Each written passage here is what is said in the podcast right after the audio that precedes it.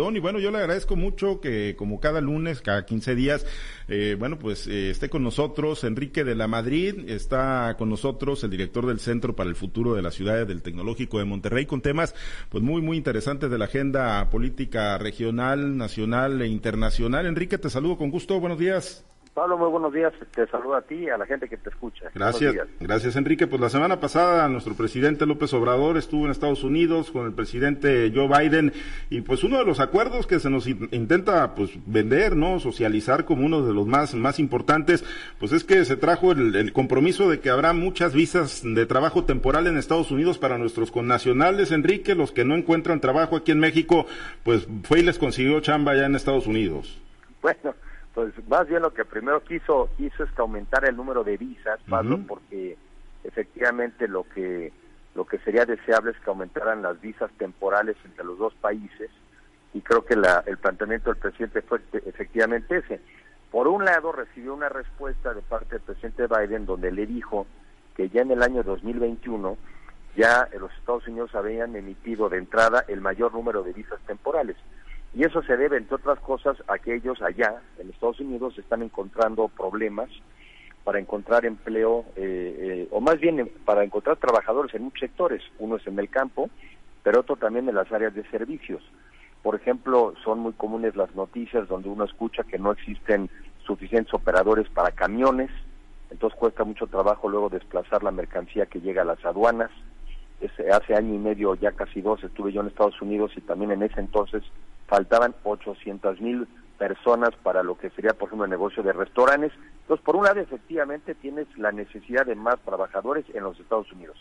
Y en el caso de México, eh, Pablo, lamentablemente la situación es al revés. Aquí lo que nos eh, falta son empleos, porque los mexicanos no encontramos los empleos suficientes, dignos, bien pagados. Se calcula que hay 12 millones de desempleados en nuestro país y a pesar de que en el gobierno te dicen, lo cual es verdad, que es el número más alto de empleo registrado en el IMSS. Sí, pero lo que no te dicen es que obviamente la población está creciendo todos los años. Y te, y te da un dato que es preocupante.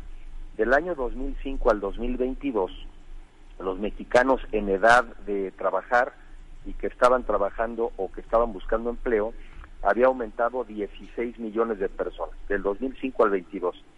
Pero solamente aumentó en 8 millones el número de empleos en la economía formal. O sea, solamente fuimos capaces de producir la mitad de las personas que estaban aumentando en edad de trabajar. Y esto se ha venido desacelerando la generación de empleo. Por ejemplo, mientras que entre el 2018 y el 22 se creó un millón de empleos, entre el 2014 y el 18 se habían creado tres millones, Pablo. Entonces, dos comentarios. Una, sí se necesitan visas eh, temporales entre México y Estados Unidos, porque sí hay la posibilidad de que los dos países se beneficien, pero sobre todo que eso no sirva, que no sirva como argumento o pretexto para no generar las condiciones de mejores empleos en nuestro país. Hay que generar condiciones de empleo, porque los empleos debieran de estarse generando en México, aunque reconozco que mientras tanto esas visas temporales pueden ser útiles. Sí, sobre todo para evitar tragedias como la de Texas, que puedan pasar pues sin mayor problema y que puedan pasar en condiciones legales nuestros connacionales, Enrique. Pues sí, porque justamente también se mencionó el caso y bueno, como el de Texas lamentablemente constantemente, pero la de Texas fue terrible, ¿verdad? Ver eh, físicamente 53 personas ahogadas en un camión pero también ahorita leyendo las noticias aquí veía de doscientos y tantos detenidos en Puebla, doscientos y tantos migrantes que fueron descubiertos. Y este es el problema, que tenemos que generar condiciones eh, adecuadas en México para potenciar la generación de empleo.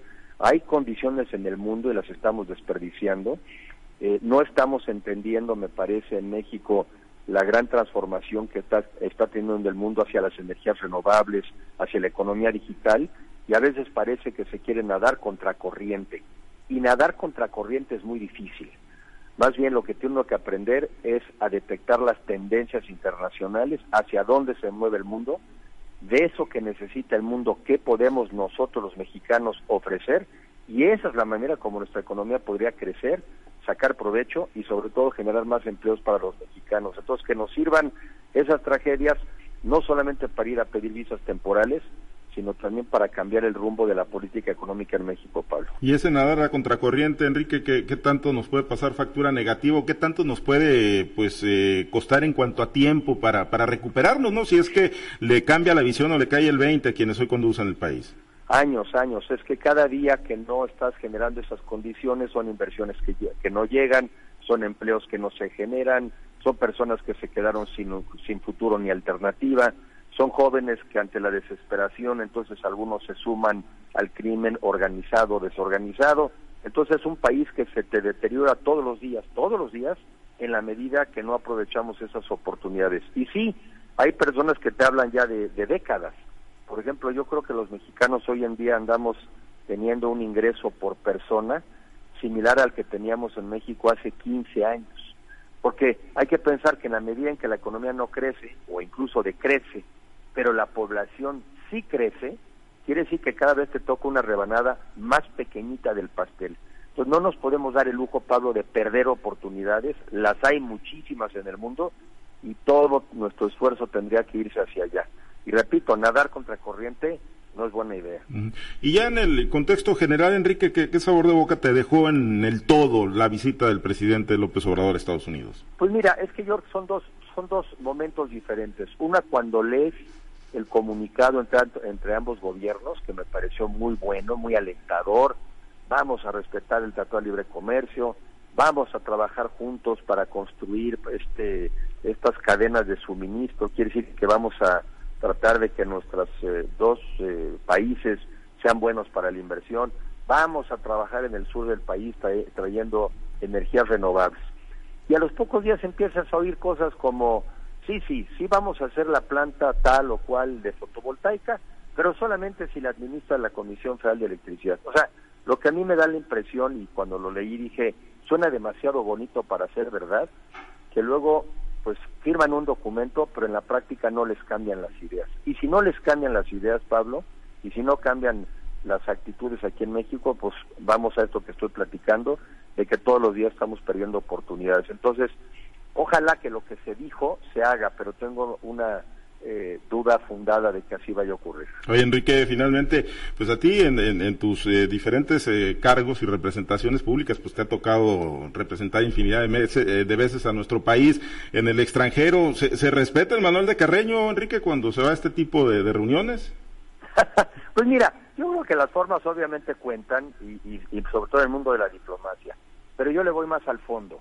O sea, a mí lo que más me importa es que en el fondo lográramos entender también aquí en México que esa relación con Estados Unidos para nosotros es vital. Estamos al lado de la economía más grande del mundo, al, al mercado de consumo más grande del mundo y que una buena parte de nuestra prosperidad depende de que les sepamos sacar provecho a esa relación. Y tan es así que a partir de la firma del Tratado de Libre Comercio, una parte de México, sobre todo del centro al norte del país, ha crecido a un ritmo mucho más acelerado que el sur del país. Entonces, yo me, firmo, me, fijo menos en la forma, aunque sé que algunos sí lo han hecho con mucho detalle. Bien, gracias Enrique y platicamos dentro de 15 días. Gracias Pablo, un abrazo. Gracias Enrique de la Madrid.